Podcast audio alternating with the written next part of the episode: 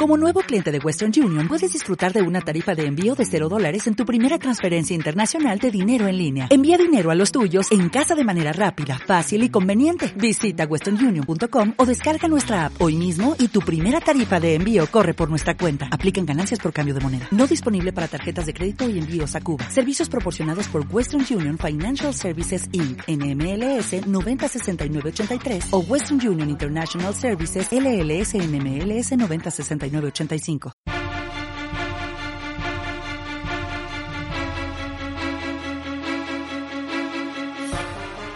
Kit de supervivencia poética.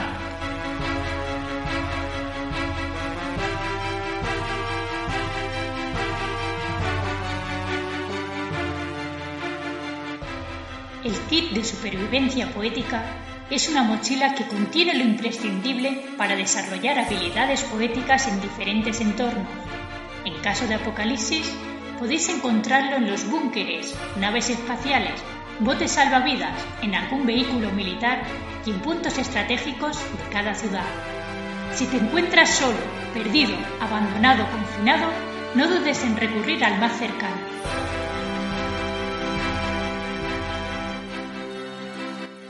Hola vivientes, bienvenidos al primer programa. Buscad un refugio, acomodaros bien y preparaos porque esto, esto es serio. Hoy en el kit de supervivencia poética nos encontraremos un mapa sobre las emociones y cómo éstas afectan a la literatura. También nos acompañará Isla Vela, que nos hablará de su poemario Aventuras y planes poéticos.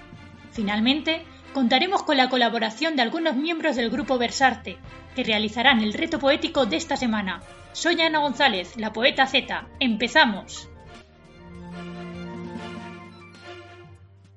Vamos a estrenar este kit de supervivencia hablando de las emociones. ¿Qué pensáis? ¿Creéis que la poesía es un instrumento válido para desarrollar la conciencia emocional? Todos sabemos que las emociones son respuestas globales del organismo. Hay estudios que indican que tienen origen biológico en el sistema límbico del cerebro y que para expresarse utilizan el lenguaje de los sentimientos. Según John Gardner en El arte de la ficción, el asunto primordial de la ficción ha sido es y será siempre la emoción humana. Es decir, Gardner destaca las emociones como pilar fundamental de la literatura. Pero vamos más allá. Según la teoría de la literatura, para que una obra literaria, sea de la índole que sea, se considere como tal, debe conectar al lector con la reflexión. Es decir, no basta solo que el lector lea un texto, sino que además éste debe hacerle pensar. En este sentido, la poesía, además de conectarlo, debe estimularlo cognitivamente y motivarlo a permanecer inmerso en su interior. Pero ¿sabéis qué nos genera esas emociones? La respuesta es muy fácil, la vida, toda la serie de estímulos y circunstancias a los que estamos sometidos, las preguntas que nos plantean, las dudas, la ira, el escepticismo, la ambición, la indignación y el pesimismo, todos aquellos temas de los que habla la poesía. Es decir, todo aquello que nos distingue de los animales, o dicho de otro modo, aquello que nos hace más humanos. Todo este abanico de posibilidades de una vida, en este caso la experiencia propia del poeta, se transmite de tal forma que el lector la hace suya. Y es ahí donde se genera ese vínculo emocional entre autor y lector, ya que la mente es capaz de conectar a través del lenguaje ambas vivencias. Con esto qué quiero decir, cuando un lector lee un poema de amor, no está pensando en la historia de amor que haya tenido el autor o autora, sino que busca en sus propios recuerdos, en su propia experiencia, en su propia vida, qué es lo que le ha producido ese sentimiento a lo largo de toda su historia. Es por eso que es tan importante que un escritor o escritora conozca ciertas estructuras y que sea capaz de darle una forma para conseguir transmitir emociones a los demás. Pero claro, con el conocimiento no basta, tiene que haber más cosas. El escritor no debe solo juntar las piezas de un puzzle, saber lo que es un árbol, fachada o mar. O dicho de otra manera, saber lo que son los endecasílabos, las décimas, los haikus o el verso libre, de lo que ya hablaremos más adelante en este kit. El escritor debe saber colocar esas piezas, debe saber comunicar, transmitir, proyectarse y hacer ver al lector que la literatura, que la poesía, tiene que ver con su vida. Que eso que sintió Virgilio, San Juan de la Cruz, Shakespeare, Lorca, Benedetti, Eduardo Galeano, Marwan, Elvira Sastre, César Brandon, y todos los poetas que conocemos, está ligado a lo que les ha pasado esta mañana, el fin de semana o el año pasado. Y qué sello poético que aparece en los poemas podrían haber sido perfectamente ellos. compartir la vida de los lectores, nuestros sentimientos y nuestras emociones, es hacerles verse a sí mismos, hacerles valorar esos pequeños detalles que a veces pasan completamente desapercibidos. Ese amor al abrir los ojos y ver a la persona que da sentido a nuestra vida, ese adiós al cruzar la puerta, esa tristeza de perder a alguien y el alivio de tener quien nos entienda y quien comparta nuestros sentimientos. Por todo ello es tan importante la poesía y las emociones que nos genera, no como un instrumento para un fin, sino como una forma de entender la propia vida. Hablando de las emociones, hoy tenemos con nosotros a nuestra invitada Isla Vela, joven escritora, poeta y cuentacuentos alicantina, perteneciente a la Asociación Escritores en su tinta. Isla es autora de un álbum ilustrado, Poesía Emoción del Miedo al Amor, y aparte de ser una persona maravillosa, no para ni un segundo quieta. Ha participado en distintas ferias de autores y del libro, como la de Elche, donde reside actualmente, Murcia y Albacete. Tiene un proyecto educativo llamado Isla, que lleva a cabo en coles, bibliotecas y asociaciones culturales, del que podéis saber más a través de su página web islacuentacuentos.es. Es colaboradora del programa de radio Poetizando la Vida, en Onda Ilicitana Elche, donde recita a varios autores según la temática del día. Y tiene varios planes de supervivencia poética en marcha que vamos a descubrir en este podcast. Vamos con la entrevista. ¿Cómo estás? ¿Cómo va todo? Bien, de momento todo bien por aquí. ¿Y por allí qué tal está llevando el confinamiento? Bueno, pues con, calma, con, con, esperanza también y bien, pues aquí bien rodeada, está bien en casa y disfrutando en familia, así que genial, con mi peque y con mi pareja y las gatitas. Muy bien, me alegro mucho. Cuéntanos, ¿por qué un álbum ilustrado y no un poemario al uso? ¿Qué te cautivó de este estilo? Pues me cautiva que, bueno, pues a mí me, me encanta el arte en general y lo que es la pintura es algo que también desde pequeña siempre me llama la atención, sobre todo lo que es la pintura a todo color. Por eso cuando conocí a Misa Shine, la ilustradora de este libro, pues me cautivó su, su manera de, de expresar, ¿no? Eh, con la pintura, con sus trazos. Y sobre todo que de una forma magnífica me cautivó con, con la combinación de colores. Y creo que, que un álbum, pues digamos que veo que plasma mejor la, poesía que yo trato de hacer, es más visual, eh, como que entra no solamente por el oído, sino también por la vista, ¿no? Y la, combinación me parece que, es muy bonita. ¿Cómo describirías tu estilo a la hora de escribir? ¿A qué público va dirigido? Pues yo trato de que sea legible y para todo el mundo, que todo el mundo tenga acceso. Tengo poesía más enfocada a niños, más enfocada a adultos, y, pero, por ejemplo, mi poemario Poesía de Emoción es para adultos, ¿no? Porque yo tengo luego en mi página web de Isla Cuenta Cuentos tengo lo que son poesías para niños también. Sin embargo, eh, yo cuando he estado en ferias del libro es curioso, porque como es tan llamativo, como digo, de, de colorido mi poemario, pues venían muchos niños y lo querían.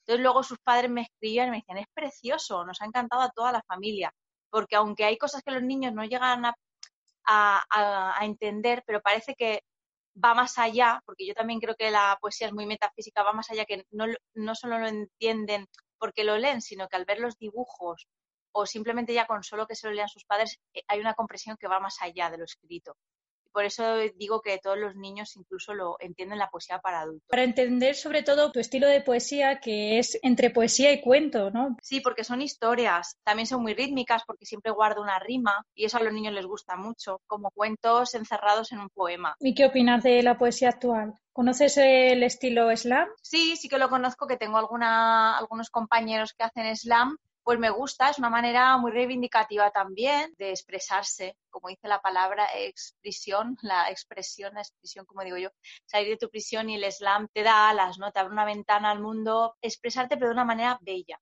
¿no? La poesía es una manera bella de expresarse y que no, no solo llega a los oídos y a la mente de la persona en sí que está escuchándote, sino que llega al corazón, porque creo que todo lo que te mueve por dentro, lo que provoca una emoción en ti, pues lo integras mejor. Entonces creo que es maravilloso. Belam está más centrado en la poesía social, por lo general, aunque en temática de todo. ¿Te ves alguna vez haciendo algo de eso? Sí, ¿por qué no? De hecho, hago también poesía social. También hablo, por ejemplo, tengo una poesía que se llama A ti mujer, es una poesía que también me solicitaron desde la delegación del gobierno de Alicante en violencia de género y entonces pues habla sobre, sobre esa, que la mujer eh, se haga valer y, que hable, ¿no? Eh, luego, por ejemplo, estuve también en los campamentos de refugiados de Tinduf con el tema de los refugiados del Sáhara y también tengo una poesía sobre ese tema, sobre cómo a un pueblo le pueden cortar las alas de esa manera como están actualmente y trato que mi poesía que no que no dañe tampoco que no ofenda. Entonces creo que trato de, de entender de que tenga un equilibrio. Claro yo pienso que que los poetas en realidad lo que hacemos eso es hablar de forma bella de situaciones injustas o de todo lo que nos rodea, pero de una forma siempre desde, desde el corazón realmente. Exacto, exacto. Hay poesía slam que es un poquito más dura, pues que incluso a veces guarda algún insulto o alguna palabra así malsonante. Yo trato de que la mía no tenga, pero vamos, para gusto los colores. Yo te quiero decir que tengo amigas que lo hacen y son muy interesantes, ¿eh? me gustan mucho. Pero yo dentro de, lo que hago trato de, que sea de otra manera, que por ejemplo lo pueda eh, leer un niño y no le, no le cause así como algo, ¿no? Y por ejemplo ahora con el coronavirus también he realizado otra que era un poquito atrevido también porque el tema de coronavirus pues es ver la, parte positiva en todo, ¿no? Incluso del coronavirus, porque yo por lo que he aprendido por mi experiencia, eh, los niños también están ahora disfrutando de más tiempo con sus padres, con su familia y hablo por la propia experiencia yo, gracias a esto, yo siempre digo que poetizar es eso, estoy conociendo mejor a mi hijo. Me estoy sentando a escucharle y la educación está siendo de más calidad incluso. Claro, que al fin y al cabo pasan mucho más tiempo con sus padres y es otra forma de conocerse. La sociedad como está conformada, que estamos de aquí de un lado para otro trabajando y trabajando, no nos permite estar con nuestros hijos, ni siquiera conocerlos. Y yo antes con mi hijo estaba a veces muy agitado conmigo, o pues había rifirrafes, como con todo, pero ahora él está más calmado, más tranquilo, viendo que tengo tiempo para él. Entonces, pues hay muchas cosas que están cambiando en mí y que mi manera de ver las cosas están cambiando también.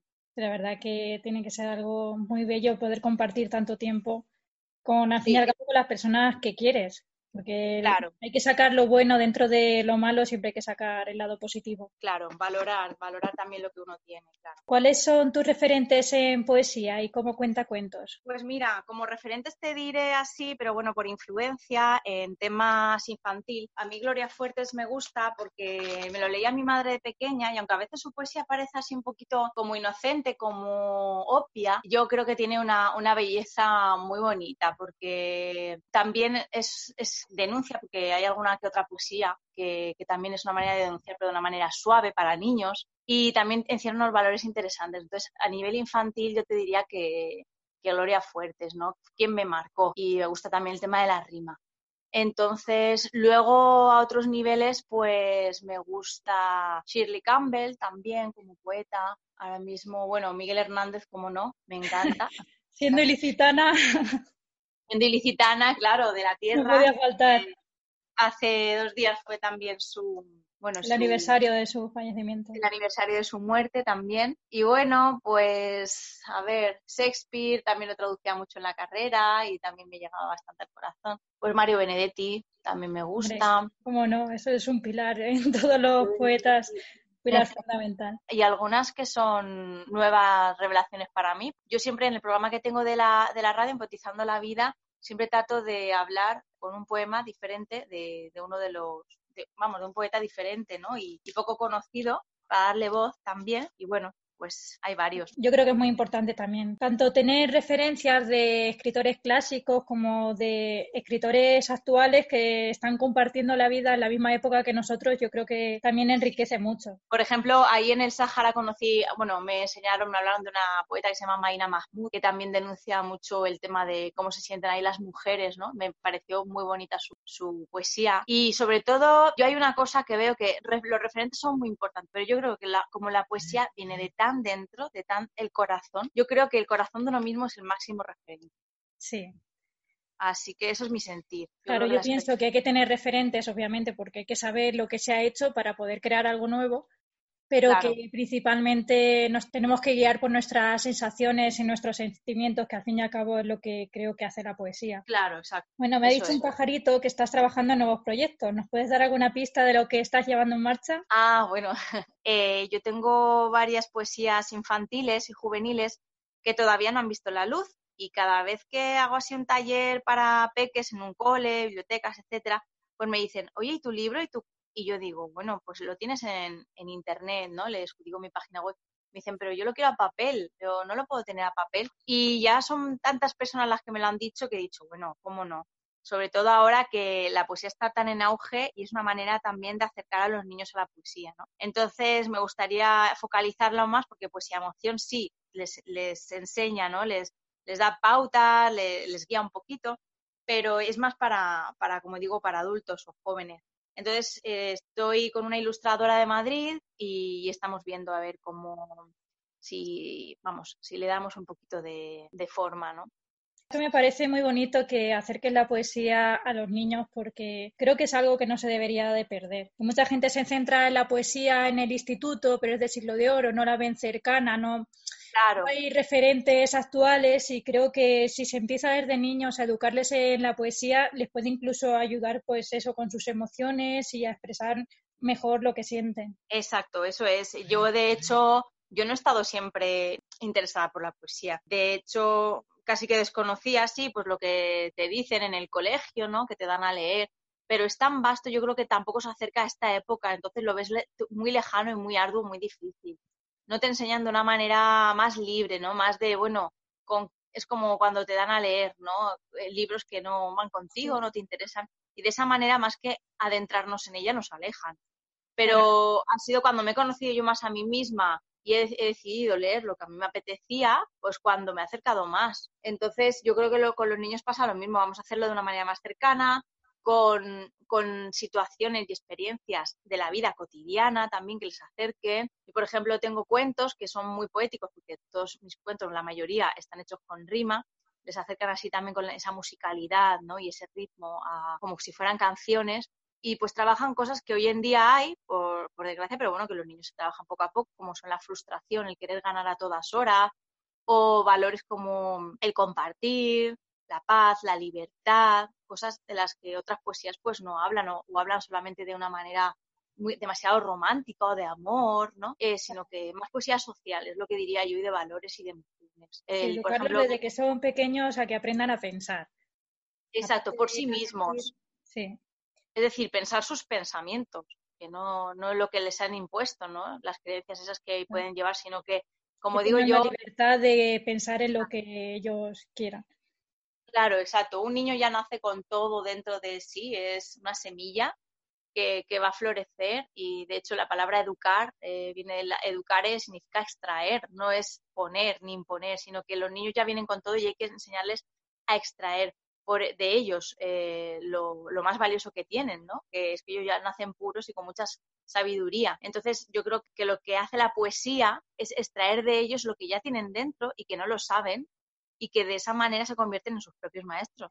Eso se trata, creo. Pues muchas gracias. Para terminar, me gustaría que nos leyeses un par de poesías o minicuentos para que la gente pueda conocerte mejor. Claro que sí. Mira, para empezar voy a leer una poesía que se llama Tiempo de Emociones, que habla sobre las emociones, alguna metáfora, ¿no? En cuanto a la naturaleza. Y dice así.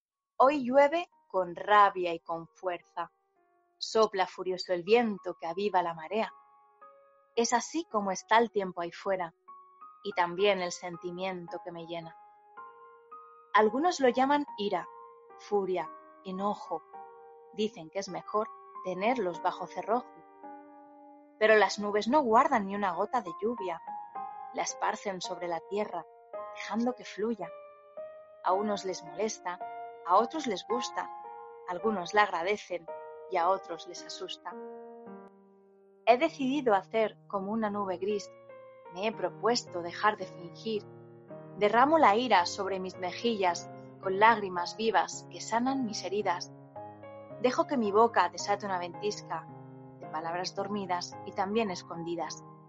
Y lo hago como la lluvia transparente, dejando a un lado el tormento de mi mente. Lluevo desde el fondo de mi corazón, liberando mis nubes de su intenso dolor Herir a alguien no es mi intención, tan solo mostrar mi ardiente emoción. Y poco a poco las aguas vuelven a su cauce. Empiezo a sentirme mejor que antes. De pronto amaina y apenas llovizna. Me invade entonces cierta melancolía. Mi rostro se relaja, recupera su armonía. Ya no me queman la rabia y la ira. Mis pupilas reflejan los rayos del sol y un arco iris a todo color. Ahora siento alegría y calma, feliz de haber liberado a mi alma. Descubro que cuando ella me habla, debo escucharla y nunca acallarla. Qué bonito. Gracias. Pues sí, este, este es un poema que habla sobre eso, como dejar llover ¿no? nuestras emociones para que luego salga el arco iris. ¿no? Eh, dentro del mismo poemario, eh, voy a ir entonces eh, con un poema. Vale, se llama La cometa de Violeta. Y como digo, la poesía yo creo que tiene que hablar de todo. Esta habla de mi separación. Yo me separé y, habla un poco del desapego, ¿no? De cuando llega ese momento de saber soltar a las personas porque ya pues no seguimos el mismo camino, ¿no? Pero es tratado pues, de una manera bella, como digo yo, y desde la, desde la compasión, desde el amor, ¿no? Y la cometa de Violeta, pues en, os sitúo, eh, la, Violeta sería eh, mi expareja, el papá de mi nene, la cometa sería yo. Y dice así, la cometa de Violeta. Hay una niña llamada Violeta, por el parque pasea con su cometa. Tiene una bonita forma de mariposa, con unas enormes alas de tela rosa. La pequeña la hace volar con aprecio. Contemplar su sonrisa no tiene precio. El viento la mueve de lado a lado. A ella le deja el cabello despeinado. Adora sentir el aire en la cara y mirar cómo vuela tan alocada. De noche sueña que sube a ella y juntas vuelan en busca de estrellas. Una mañana, tras la llovizna, salieron a bailar al son de la brisa. Del cielo se abrió un arco iris gigante, y esta mariposa se enamoró al instante. La cometa hacia arriba volaba con fuerza. Violeta tiraba hacia abajo de la cuerda. Vuelve conmigo, no te me escapes, le gritaba la niña, desconcertante. Pero yo el arco iris deseo cruzar. Un mundo nuevo me espera allá. No entiendo por qué te quieres ir. Pensé que conmigo eras feliz. Lo fui. Créeme que es verdad, pero ahora anhelo volar en libertad. La niña asustada se negaba a soltarla, temiendo no poder volver a volarla. Quería retenerla para siempre a su lado, aunque su cometa deseara cruzar el arco. Un día elegimos el mismo camino. Sin embargo, esta vez el mío es distinto. Las alas no me quieras cortar, las necesito para evolucionar. La pequeña entre sollozos comprendió que aquella mariposa obedecía al corazón. Con lágrimas de tristeza abrió su mano y ésta comenzó a volar muy alto. Amiga, no debes tener miedo, le susurró la cometa a través del viento. Tal vez te acuerdes mucho de mí, pero no te olvides de pensar en ti. Unidas por un mismo corazón estaremos, escúchalo atenta y llegarás muy lejos. La cometa finalmente el arco iris atravesó y ante ella se desplegó un universo multicolor. Conoció la felicidad al atreverse a volar allá donde su corazón le quiso llevar. Qué bonito y qué importante el mensaje de primero hay que creerse uno mismo y dejar ir lo que no se puede retener. Exacto. la vida es un camino y nos lleva por diferentes senderos con diferentes acompañantes y hay veces que, bueno, pues que no todo el mundo nos puede acompañar, pero hay que seguir sorprendiéndose con las nuevas experiencias y yo creo que siempre el futuro nos trae algo mejor. Así que creo que esa, de, en eso se trata, ¿no? La evolución, el progreso y el aprendizaje. Sí, lo mejor siempre está por llegar. Y agradecer lo que se tiene y, y poco más. Bueno, Isla, muchísimas gracias por venir y ser la primera invitada en este kit de supervivencia poética. Ha sido un pues placer tenerte con nosotros. Un abrazo enorme y espero que nos veamos pronto, porque ya tenemos cosas pendientes que va a llegar algún día que tendremos que hacerlas, a ver si pasa eso, eso. Muchas gracias, ojalá sea pronto y te deseo toda la suerte del mundo con este maravilloso kit de supervivencia poético. Muchísimas gracias por todo, Isla. Ha sido un verdadero placer tenerte hoy con nosotros y sobre todo en nuestro primer programa del kit de supervivencia poética. Espero que os haya gustado y ahora pasamos con nuestra nueva sección.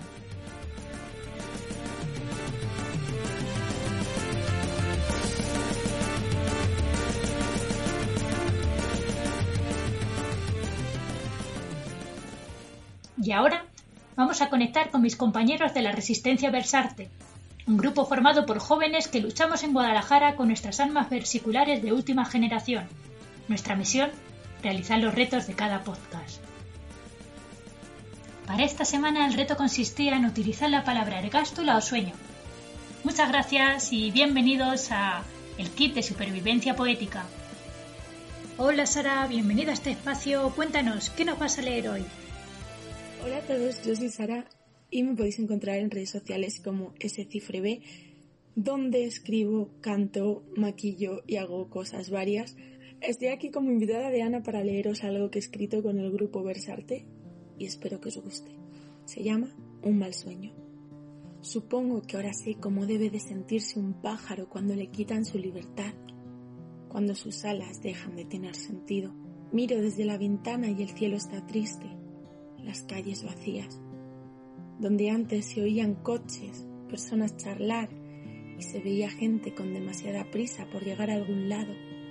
Ahora hay ojos tristes, mascarillas y más de un metro de distancia entre unos y otros. Y yo, desde aquel rincón de mi habitación en el que tantas veces me he sentido protegida, ahora el miedo se apodera de mí. Leo noticias hasta el punto de obsesionarme y acabar llorando en plena madrugada. Madrugada que parece ser el nuevo día, pues la mayoría ahora la pasamos despiertos. Y dentro de mí hay angustia, un nudo en la garganta que no sé cómo deshacer y aunque intente evitarlo, miedo. Y rezo a un Dios en el que no creo porque necesito sentir que esto pasará pronto, que no habrá más muertes, noticias tristes ni más dolor. Y mientras pienso en todo lo que haré cuando esto acabe, en los abrazos que daré y en la gente que veré, llegan las ocho y la gente aplaude pero cada día menos fuerte. Cada día veo menos gente en los balcones y más persianas bajadas. Veo como la gente pierde la esperanza sin quererlo. Y yo quiero gritar y de mí no salen palabras. Quiero distraerme, dejar de pensar y que la ansiedad se calme. Pero cuanto mayor son mis ganas de querer evadirme, más me veo envuelta. Supongo que ahora sé cómo debe de sentirse un pájaro cuando le quitan su libertad porque ahora nosotros no podemos salir. Los parques no tienen niños haciendo castillos de arena, ni bancos con nuestros mayores hablando sin parar. Y es extraño ver cómo todo cambia de un día para otro, lo fugaz que es la vida y lo frágiles que somos realmente. Y duele ver todo así, duele ver ojos llenos de tristeza, lágrimas en gente que no pudo despedirse de sus familiares corazones rotos con una brecha que no se cerrará. Y ahora, hasta que todo pase, nosotros somos los presos, nosotros somos los pájaros a los que las alas ya no les sirven y nos quedamos en casa, intentando no estallar, no gritar, llorar lo menos posible, contando los días que quedan para poder volver a abrazarnos, deseando despertar y que todo esto sea solo un mal sueño. Y hasta aquí lo que yo he escrito, espero de verdad de todo corazón que os haya gustado. Mucho ánimo a todo el mundo, esto lo paramos unidos, así que os recuerdo desde aquí que os quedéis en casa y muchas gracias Ana por dejarme participar en esto. Adiós. Muchísimas gracias Sara, claro que sí, entre todos saldremos adelante y seguramente ya quede poco de este confinamiento. El siguiente poema nos lo ha enviado Hernán, conocido en redes sociales como Mr. THF, otro miembro del grupo Versarte. Adelante. No tienen más que carne de segunda. Su materia les obliga a ser como una jauría, llena de amor por dentro y con los dientes por fuera. Dime, ¿cuándo los ves? ¿Crees no ser así? ¿Piensas en ellos como estúpidos? Pues lo siento, es quien se llama despierto el que se ha quedado más dormido, probablemente en coma. O no lo miras o no has podido comprobarlo, pero somos iguales. Restos reformados en el taller de la evolución, expuestos a las chapuzas de la manitas, reparaciones y, y cambios de emergencia que traen como solucionan problemas. Estamos destinados, no vagando, montado sobre el espectro del automatismo, en un mar de libre albedrío. No hay perfecto, pero se me olvida. Y de ahí está viniendo mi reciente tortura. La carne es una ergástula con cadenas de emociones. Nos retienen, pero sin ellas el esclavo no funciona. Nos has dejado sin palabras, Hernán, es una poesía preciosa y ahora vamos con la siguiente invitada que nos ha enviado su poesía, se llama Alba y también forma parte del grupo Versarte. Alba Roldán, poesía modesta. Podría escribir los versos más tristes esta noche, escribir, la vida es sueño y los sueños sueños son. Y tras eso hundirme en esta cárcel de cabeza cuyos muros altos esconden la llave en otra habitación. Podría escribir que no te amo, pero es mentira Podría escribir que no te sufro, mentira también. He de escribir lo que mi corazón me dicta, copiar lo que está escrito en cada poro de mi piel. Que te amo, que el mundo tiene sentido, que los engranajes giran, aunque no lo vea yo, que la vida es un viaje. Y sin maletas se viaja mejor. Qué importante es eso de viajar sin maletas. Ahora voy a pasar a leeros la poesía que hice yo para este reto y dice así. En esta casa, que soy yo, yace un cuerpo lleno de heridas, cubierto por el polvo y los polvos encima, unas cortinas semidescosidas y distintas puertas directas a los habitáculos de exposición pasajera. En esta casa que soy yo, se abren pasillos otros cuerpos olvidados y llenos de telarañas. Hay lámparas indescifrables y estanterías donde pasar el rato ordenando libros. En esta casa que soy yo, se ama por las paredes y se hace enredadera por el suelo, se absorbe el sol y de vez en cuando se hacen goteras en el techo. En esta casa que soy yo, se escarcha el daño y se plantan sueños, se agrieta música y se rompen cuerdas en el intento en esta casa que soy yo. Dejé de ser ergástula pasada de moda, putano ebrio, lápiz de labios y estado federado. En esta casa que soy yo, se descosen botones, se tira en la cama sin ropa, se crece jadeante y sin prisa.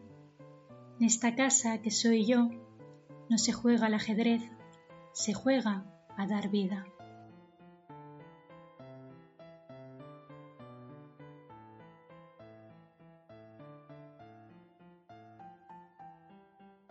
Y hasta aquí el reto de hoy. Para la semana que viene tenemos las palabras calibre, paralelo y fugaz.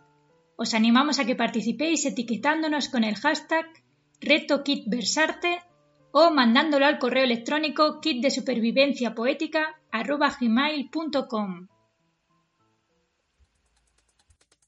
A continuación, un poco de música para amenizar este apocalipsis. Os dejo con Sebas que nos manda un saludo desde su base secreta. Hola, soy Sebas y mando un saludo al programa Kit de Supervivencia Poética. Eh, y os dejo a continuación un temita que he grabado yo de manera casera, se llama Entre mis manos. Espero lo disfrutéis y si queréis más canciones, directos y demás, pues me podéis encontrar en Instagram como sebas.n.música. Un saludo, adiós.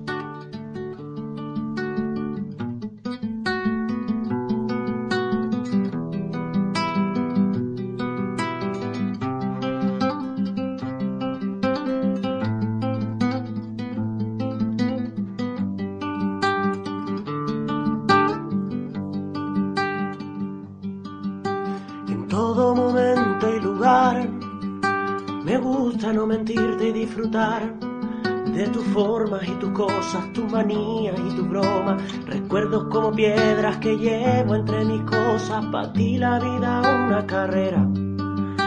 Pa' me acordes con libros y letras, pero los dos con ganas de volar.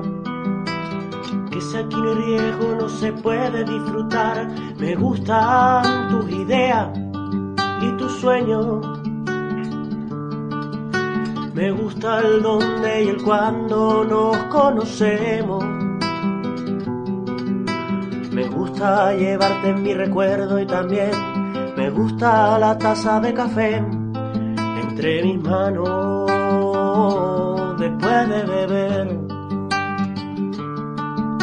Te veo y no dejo de mirar, aunque tu cara tapes de vergüenza, con ese pelo no puedo ver tus ojos.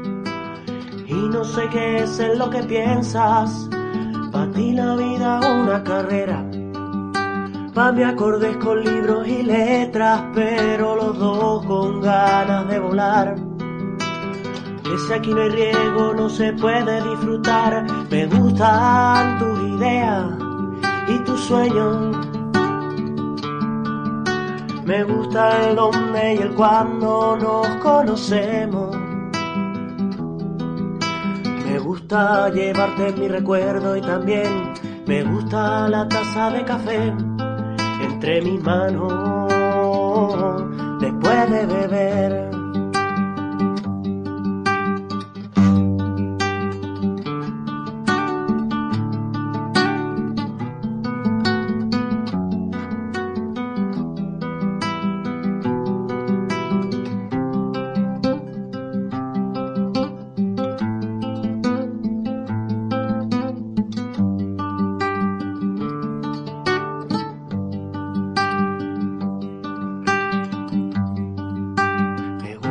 Llevarte en mi recuerdo y también me gusta la taza de café entre mis manos después de beber.